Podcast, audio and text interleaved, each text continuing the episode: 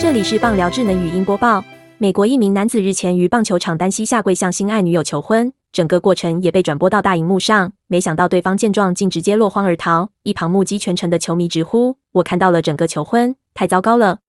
据纽约邮报报道，Instagram 用户 What as the word Massachusetts 一段影片中指出，美国马萨诸塞州一名男子日前于职棒小联盟伍斯特红袜队比赛时，突然在加油看台上拿出钻戒，并单膝下跪向女友求婚。正当全场准备一同见证美好时刻时，男子女友竟吓到捂住嘴巴，不断摇头后退，喊着“我得走了”，随后跳下看台跑走，留下一脸错愕跪在地上的他。